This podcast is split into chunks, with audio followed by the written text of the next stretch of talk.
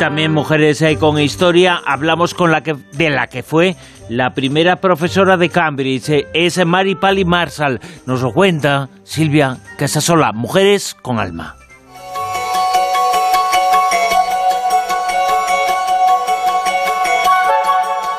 Mujeres con alma.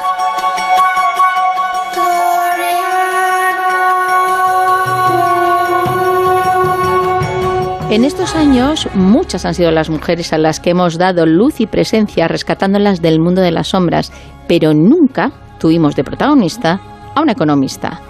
Hoy, gracias a la sugerencia de Ramiro Castillo Vargas, uno de nuestros fieles oyentes, que además es profesor de economía en la Academia Universitaria Montero de Espinosa en Madrid, vamos a contaros quién fue Mary Paley Marshall, una mujer con alma talentosa. Buenas noches, Ramiro, y gracias por acompañarnos esta noche. Buenas noches, Silvia. Bueno, lo, primero yo creo que situar a nuestros oyentes en el contexto histórico. Estamos en el siglo XIX, en plena era victoriana, y quiero que nos cuentes qué posibilidades de vida tenía una mujer en similares circunstancias económicas y sociales como las de Mary. Bueno, en aquella época eh, la verdad es que las mujeres tenían bastante limitado sobre todo el acceso a los estudios eh, no solo, además, no solo las mujeres eh, de, menos recursos económicos, sino en general eh, todas las mujeres de la sociedad. En el caso, por ejemplo, de Mary Paley, pues la gran limitación que tuvo fue que no le pudieron dar un título oficial en la Universidad de Cambridge porque no había un título de licenciatura que se diera a mujeres debido a las restricciones un poco de la sociedad de la época. Estamos en plena era victoriana entonces también pues tienen eh, están subordinadas al marido prácticamente en muchas circunstancias y pues me parece que es bastante relevante el hecho de que eh, alguna de ellas pues pudiera hacer eh, pues un, acceso a los estudios superiores dado que era muy complicado y entre otras cosas porque muchas veces el propio marido se oponía a que ellas estudiaran. Aunque en España no es muy conocida, existen artículos y libros sobre ella y ella eh, escribió incluso su propia biografía titulado Lo que recuerdo. Y ahí ella cuenta que a pesar de que su padre era muy estricto, que le quiso mucho. Pero a mí me gustaría que tú me contaras cómo era su padre y qué tipo de relación tuvo con ella.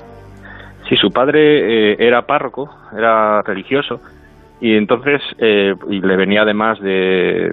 vamos de, casta entonces eh, de generaciones anteriores. Entonces pues era un hombre muy estricto con unos principios entre comillas chapados a la antigua incluso para la época en la que estaba. Eh, pero realmente ella Mary Paley recuerda con mucho cariño sus juegos con su padre de niña. Lo que ocurre que claro que en esa época pues incluso el padre pues dirigía un poco los, lo que su hija podía y no podía hacer eh, y en este caso, eh, a pesar de que era muy estricto y que incluso llegó a quemarle sus muñecas, llegó a quemar las muñecas de Mary Paley porque las consideraba pues un signo de idolatría, eh, entendiéndolo un poco en una época en que la religión se veía de una manera muy estricta, pues veía que unas niñas jugando allí con muñecas pues podía ser un signo en contra de su religión. Pues bueno, a pesar de todo eso, es verdad que su padre la permitió, bueno, primero estudió en casa ella, era parece ser que destacó mucho en idiomas, y luego lo que ocurre también es que su padre eh, le diseñó un programa de estudios eh, que incluía pues el acudir a la Universidad de Cambridge. Ya digo que sin la posibilidad de titularse, pero realmente pues fue una de las primeras cinco estudiantes que acudieron al Newham College,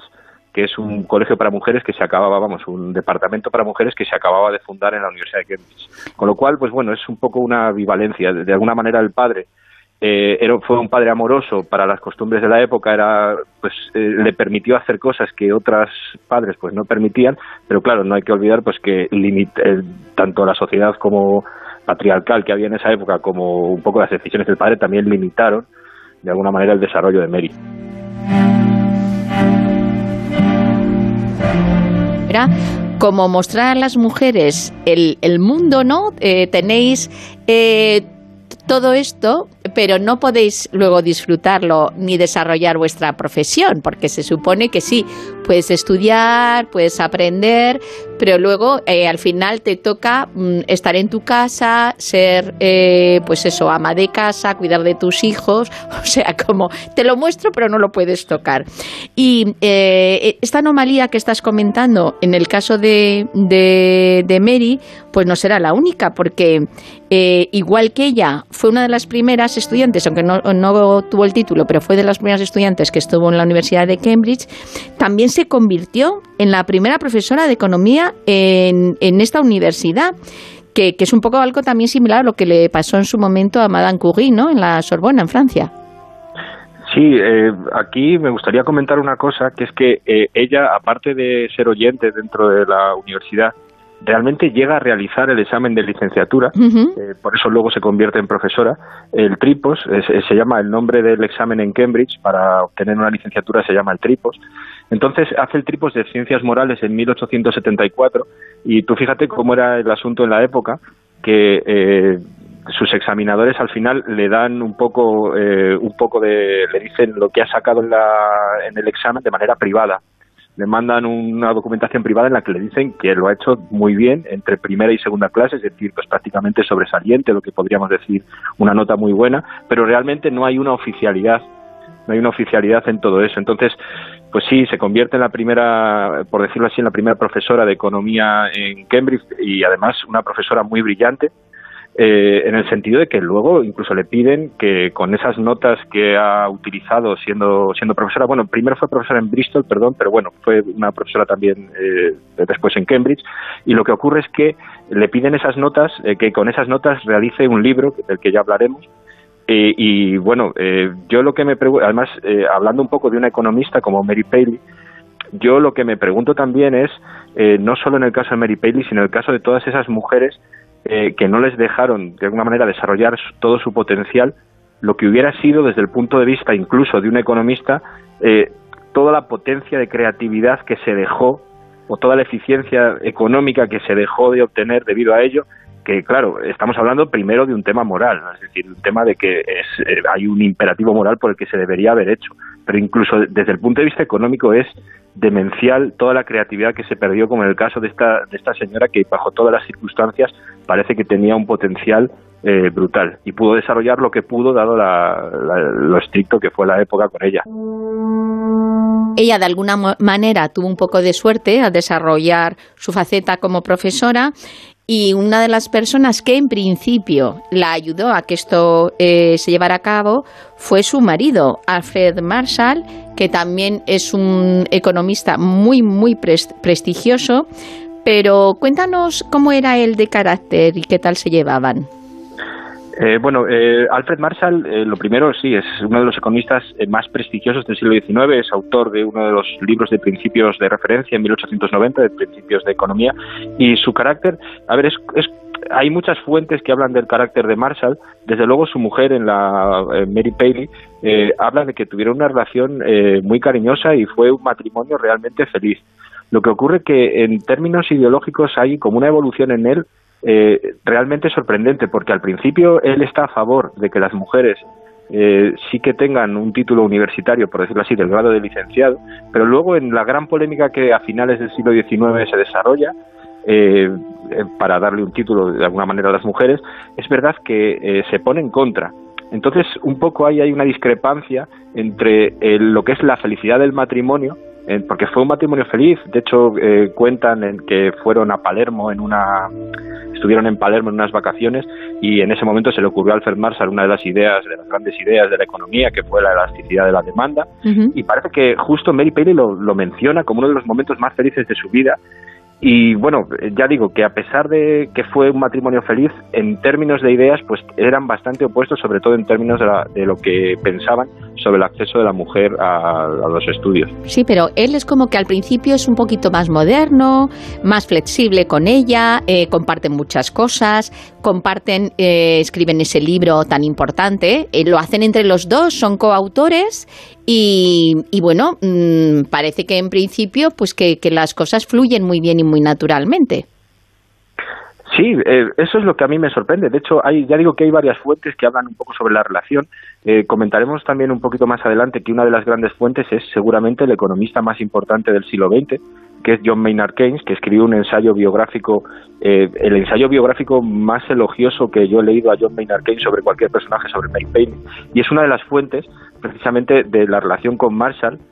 Y a mí me sorprende desde luego la evolución de la evolución de él. Es verdad que parece que Marshall tenía cierto afán de pasar a la historia como, como lo que fue realmente como el gran patriarca de la economía británica. Marshall es de hecho el, primer economista que hace una licenciatura especial para economía la separa un poco de la filosofía y hace la primera licenciatura de economía. Eh, entonces eh, ahí hay una cierta incógnita. Eh, es verdad que de alguna manera Keynes, que fue discípulo de Marshall, insinúa que debió ser mucho más generoso. Es decir, que eh, realmente debería haberse dado cuenta, dado que hacían un tándem científico, prácticamente los dos, de, y haber reconocido a su mujer. Y bueno, ya hablaremos también un poco del libro, es Economics of Industry, el libro de la economía de la industria que se publicó en 1879, que es también una muestra de la poca generosidad de Marshall, porque ese libro, que es un libro eh, pues que tiene relativo éxito y tiene bastante éxito y Keynes lo elogia mucho, Keynes, este economista tan importante, lo elogia un montón, pues Marshall parece que dejó que, se agotara la primera edición para luego poder sacar él un libro eh, con unos contenidos parecidos, pero solo firmado por solo firmado por él, con lo cual pues esa falta de generosidad sorprende, aunque bueno, quizás se pueda relacionar con ese hecho de ese afán de notoriedad un poco del, del marido.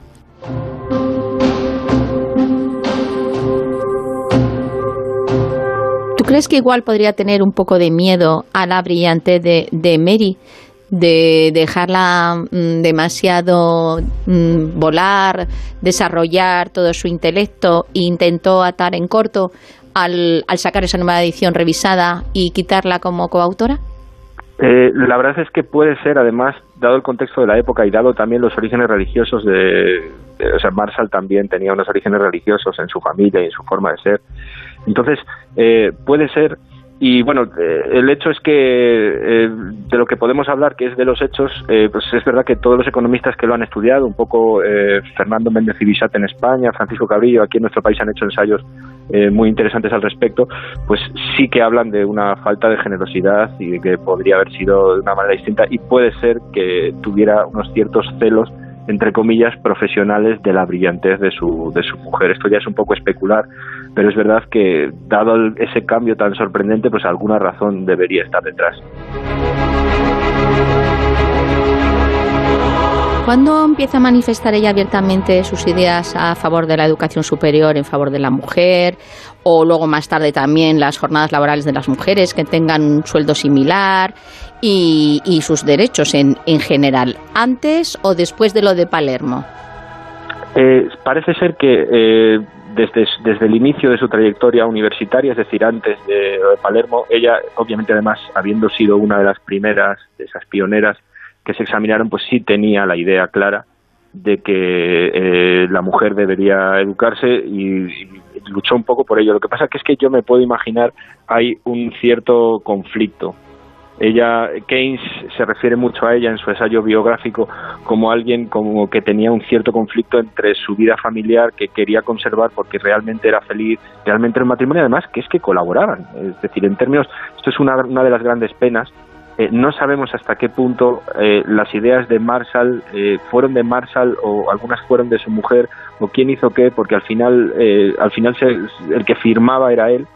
y se sabe que fue pues realmente una simbiosis en algunas ocasiones. Incluso hay economistas que han llegado a afirmar que el talento o la contribución de Mary Bailey podría compararse a la de Alfred Marshall eh, lo he leído en alguno de los, de los ensayos que, tengo. Así que realmente yo creo que desde el principio prácticamente ya tenía esas ideas y las defendió eh, con bastante vehemencia. Eh, lo que pasa que las defendió en reseñas de que publicó en el Economic Journal, que es, el, es la revista de economía más importante que en esos tiempos y que actualmente también se publica en el Reino Unido revista académica, y en muchas reseñas eh, lo dejó muy claro. Y luego está el aspecto que comentas también de la mejora de las condiciones de la mujer, el, de la mejora tanto de los salarios como de las condiciones legales en que trabajaba la mujer, que eran muy precarias. Y eso, bueno, es que es un reflejo también de las sociedades no solo británicas, sino lo que ocurría también en España y en otros, en otros lugares en esa época, incluso más acentuado, con lo cual me parece especialmente relevante que alguien con la brillantez intelectual de Mary Paley eh, lo hiciera.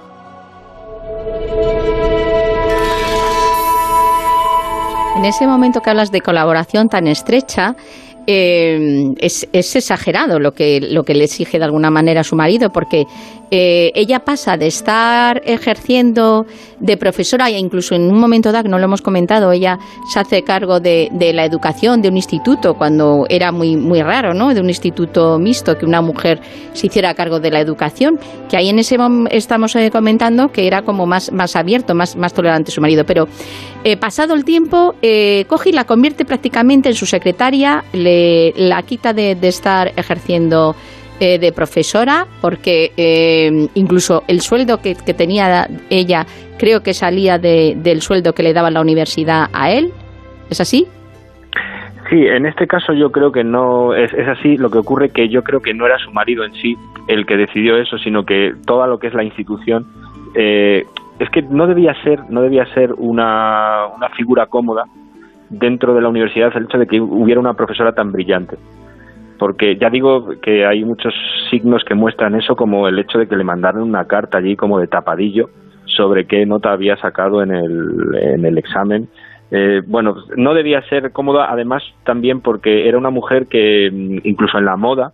eh, fue una adelantada a su tiempo. Eh, parece ser que vestía con un estilo eh, que se denomina pre-rafaelita, que, es un estilo que busca un poco un retorno a los colores del 480 italiano, del arte italiano de esa época. Sí, porque había un determinado momento en la época victoriana que las mujeres iban totalmente con el corsé iban totalmente como apretadas, o sea, igual que tenían su vida social, mm, totalmente reprimidas, sumisas, pues la ropa era igual. Y entonces, en un momento dado, hay, eh, que además es un, un, referente, que es un, un diseñador español, con, con una, una, diseñadora francesa, que hacen un, un estilo de, de, de ropa que es suelta. Es una, es una ropa que se pone de moda, sobre todo en las clases que tienen cierto poder adquisitivo, y es como, como recordando a los clásicos, como recordando pues lo que tú has dicho, el 480, eh, incluso los griegos. Entonces es como una especie de, de túnicas. Entonces pasas de estar totalmente que no puedes moverte a estar ligera. Entonces, claro, es como, nunca mejor dicho, una liberación. Entonces esta mujer que tiene una mente más, más abierta, pues se apunta a esta moda?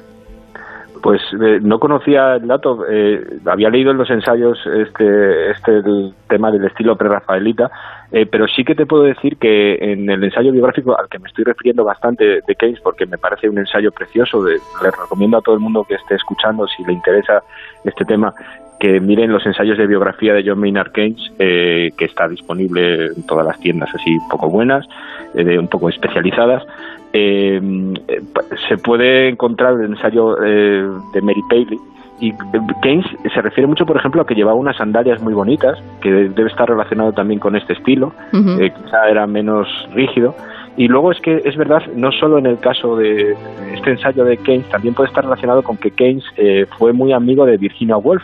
de la escritora Virginia Woolf, y formó parte de un grupo que se llamó el Grupo de Bloomsbury, que también iban un poco en contra de las, de las convicciones victorianas, un poco del estándar victoriano, que yo creo que es lo que, lo que me estás comentando, del vestido. Entonces era como una especie de liberación y eso a Keynes es una de las cosas que le llama más la atención también en su ensayo biográfico.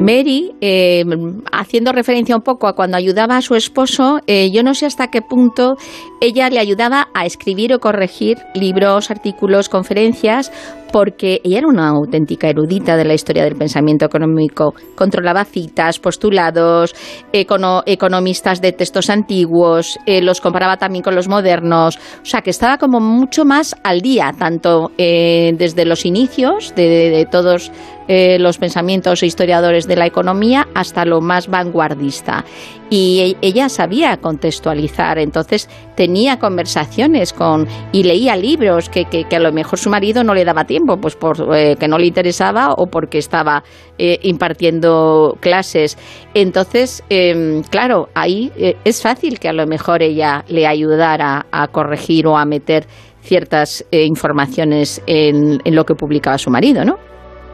Me puedo imaginar que sí, porque además es que cuando te he hablado de que era un matrimonio que en términos científicos, entre comillas, era una simbiosis, eh, lo que ocurre es que era, yo creo que eran muy complementarios, porque es verdad que Alfred Marshall es un gran innovador y también es un gran compilador de toda la economía que se había hecho en el siglo XIX. Alfred Marshall es el creador, por ejemplo, del diagrama de oferta y demanda en su manera moderna que se estudia, las famosas tijeras de Marshall, para fijar el precio. Entonces, claro, el tener al lado a alguien eh, tan, una mente inquieta, una persona tan brillante como decía Keynes, claro, es que yo tampoco me quiero referir a lo que yo opino, yo, eh, alguien como John Maynard Keynes, que fue, eh, que además había escrito ensayos vitriólicos, había escrito ensayos muy irónicos y a la vez hirientes sobre otros personajes de la historia. Vamos, que era un maluto, que cuando él quería machacaba a quien fuera. Además, con una ironía bastante, es que de verdad que, si os leéis, si alguno de los oyentes eh, si tiene la ocasión de leer el ensayo biográfico va a ver que es que se rinde completamente a su mente inquieta. Entonces lo que ocurre es que estoy seguro que ese conocimiento sobre historia del pensamiento económico hace que la simbiosis sea creativa y, muy fructífera. ¿Sabes si Mary, además de su biografía y el libro que escribió con su marido, eh, dejó algún otro manual o algún otro libro? Lo que dejó fueron reseñas eh, que yo conozca, porque eh, realmente eh, dejó reseñas en el Economic Journal, que ya digo que era una revista muy importante. El Economic Journal estuvo mucho tiempo dirigido por dos economistas muy importantes, que fueron John Maynard Keynes precisamente y Francis Edgeworth, que bueno que también fue un economista fundamental y además bastante Francis Edgeworth bastante en contra de la incorporación de la mujer también al, al, mundo académico, pues bueno, escribió en el Economic Journal muchas reseñas en las que dio de alguna manera eh, muestra de su valía. Eh, libros en sí, ya digo, el publicado más importante es este de la economía de, eh, vamos, de la economía de la industria, Economics of Industry de 1879, y luego sus memorias que son póstumas y que también muestran claramente la forma de escribir. El, el, la, el gran, la gran pena es que podíamos haber disfrutado seguramente de una literatura académica eh, mucho más abundante eh, si se la hubiera dejado volar libre. Ella, eh, además de respetar muchísimo la figura de, su marido, al cual admiraba y dices que se llevan tan bien, también alentaba a otras mujeres a tener actividades. Ella formaba parte de algún grupo. ¿Cómo gestionaba esto? Sí, ella era, su mente era una mente inquieta, entonces eh, realmente también le gustaba hacer muchas cosas. Y en trabajos de caridad, que esto sí que era en la época, pues eh, estaba también en boga el que la mujer entrara en trabajos de caridad, pero ella le dio un impulso superior. E incluso he leído una anécdota que es que, eh, bueno, la madre de Keynes también estaba metida en este tipo de obras de caridad y en concreto fue Mary Paley, la que animó a Eglantine Jebb eh, a meterse en este tipo de trabajos. Y esta Eglantine Jebb fue la futura creadora de Save the Children. Mm. Entonces estamos hablando de alguien que lo que tocó, yo creo que lo mejoró. Y es algo pues muy meritorio. Puede, puede también que haya la ayudara el haber crecido en este desarrollo industrial económico de Inglaterra, ¿no? En, en ese proceso y que a lo mejor con esa mente inquieta pues eh, fuera mucho más avanzada y visionaria, y visionaria intuyendo el futuro que, se iba a vivir. Sí, eh, en esos momentos efervescentes de la historia, como por ejemplo lo que cuentas del desarrollo industrial, que realmente son momentos efervescentes que tienen eh, también situaciones como las que contaba Dickens, por ejemplo, situaciones muy dramáticas desde el punto de vista económico, también son un momento de creatividad y yo creo que ella le ayudó. Y de hecho yo comparando un poquillo también con la situación de, en España, en nuestro país, en la época, sobre todo también con lo que me contaba mi bisabuela y mi abuela, que mi bisabuela, pues por ejemplo, pues tenía un cierto, mm, quería eh, desarrollar una cierta carrera artística y en su momento pues le pasó eh, que, su padre pues le dirigió un poco lo que tuvo que hacer. Pues eh, en Inglaterra seguramente, en, en cierta élite de Inglaterra, desgraciadamente no era una cosa general, sí que tenían pues en ese momento una opción o una posibilidad que Mary Pelle desde luego aprovechó al 120%.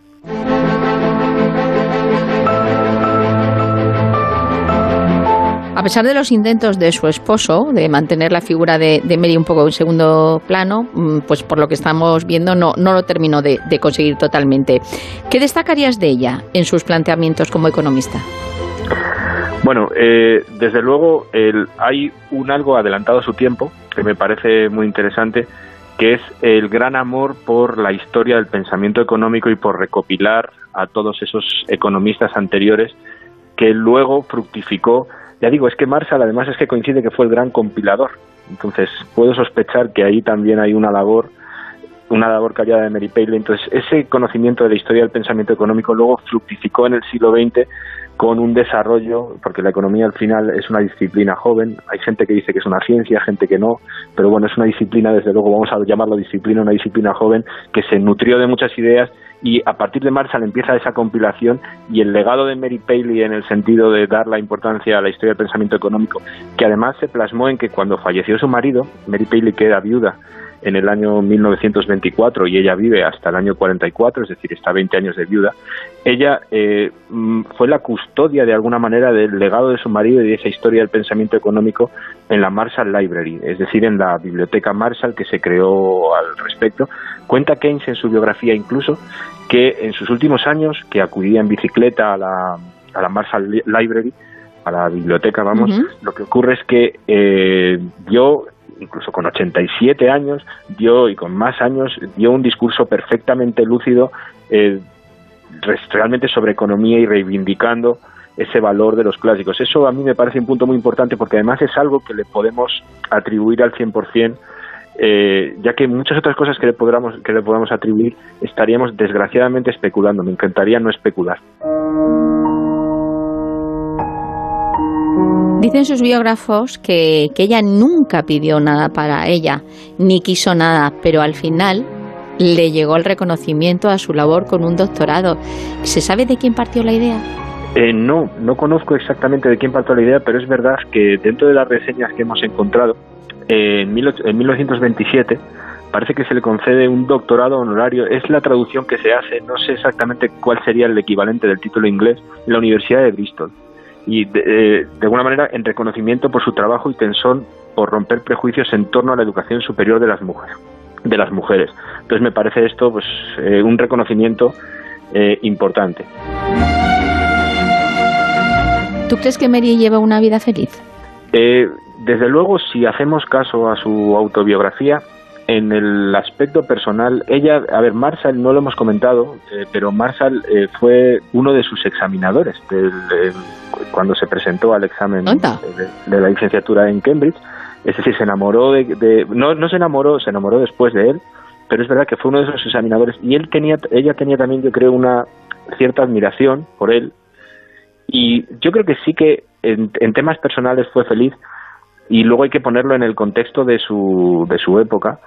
eh, lo que a mí me queda como duda, y yo creo que es la duda principal que nos va a quedar, es qué podría haber sido. Eh, ella es verdad también que se relaciona dentro de sus círculos intelectuales pues con la florinata del imperio británico, que en, aquel, en aquella época todavía era, un imperio,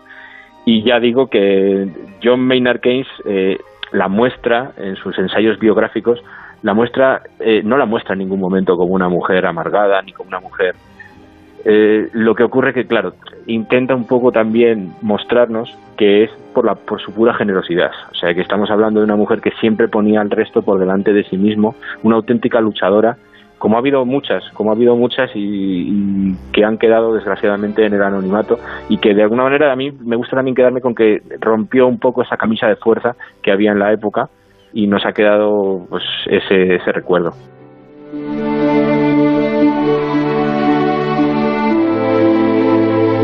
Ya que has estado mencionando tanto, se nota que le admiras muchísimo a John Maynard Keynes, a mí me gustaría que terminaras con algunas de las palabras que, le dedica este inquisitivo economista cuando se refiere sobre todo a la relación que tuvo el matrimonio. Sé que es un poco aquí te pillo, aquí te mato, pero como controlas bastante eh, los textos que le dedicó a ella, algún fragmento que tú veas en el que se refleja sobre todo esa relación que tenía el matrimonio a pesar de, pues eso, de ese tira y afloja, pero que el amor triunfaba. Bueno, hay varios extractos que podría comentar. Tengo aquí uno en que dice que eh, Mary Marshall merece nuestro, esto lo dice Keynes en el capítulo 15 de sus ensayos, dice que Mary Marshall merece nuestro recuerdo no solo como la esposa de Alfred Marshall, sin cuya comprensión y devoción su obra no habría cumplido nunca su fecundidad, sino también como la primera mujer profesora de economía en Cambridge y deberíamos recordar su parte en el desarrollo de la Marshall Library of Economics en Cambridge en los últimos 20 años de su vida. Y luego tiene una definición preciosa sobre ella, eh, que es justo al final prácticamente de su ensayo, en que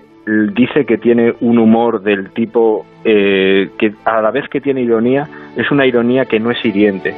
Y luego dice que nada escapa, estoy traduciendo directamente, nadie, nada escapa a su ojo penetrante y lleno de verdad. Y dice que gracias a un don de carácter y de una mente brillante, tenía un sentido natural para las cosas artísticas y que nunca decía cosas irritantes ni eh, innecesarias. O estamos hablando, yo la verdad es que, eh, de hecho, en el prefacio al, ensayo de Keynes, es el propio recopilador de esta, de esta biografía se sorprende porque el tono es completamente distinto al resto de los ensayos. Ya digo que el que conozca un poco la trayectoria de Keynes, que habló sobre los más eh, diversos personajes del siglo XX, eh, sabe que lo que estoy diciendo es, es cierto que es una anomalía. Entonces, ante esto yo me rindo. Bueno, muchísimas gracias Ramiro por ayudarme a sacar de la oscuridad a, Mary Bailey, que es una gran mujer que era pues prácticamente una desconocida en nuestro país y gracias a ti y a la Rosa de los Vientos pues esperemos que ya no lo sea más. Pues me ha hecho mucha ilusión participar y, poner un poco a la luz esta, esta figura que, que han escrito, ya digo, catedráticos españoles y de ingleses y afortunadamente se está recuperando su memoria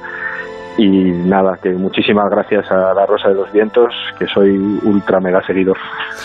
Y recordad que gracias a Mary y otras luchadoras como ella, las mujeres ya no necesitamos casarnos para sobrevivir. Tenemos estudios superiores, una profesión digna y poder de decisión de lo que queremos hacer con nuestras vidas.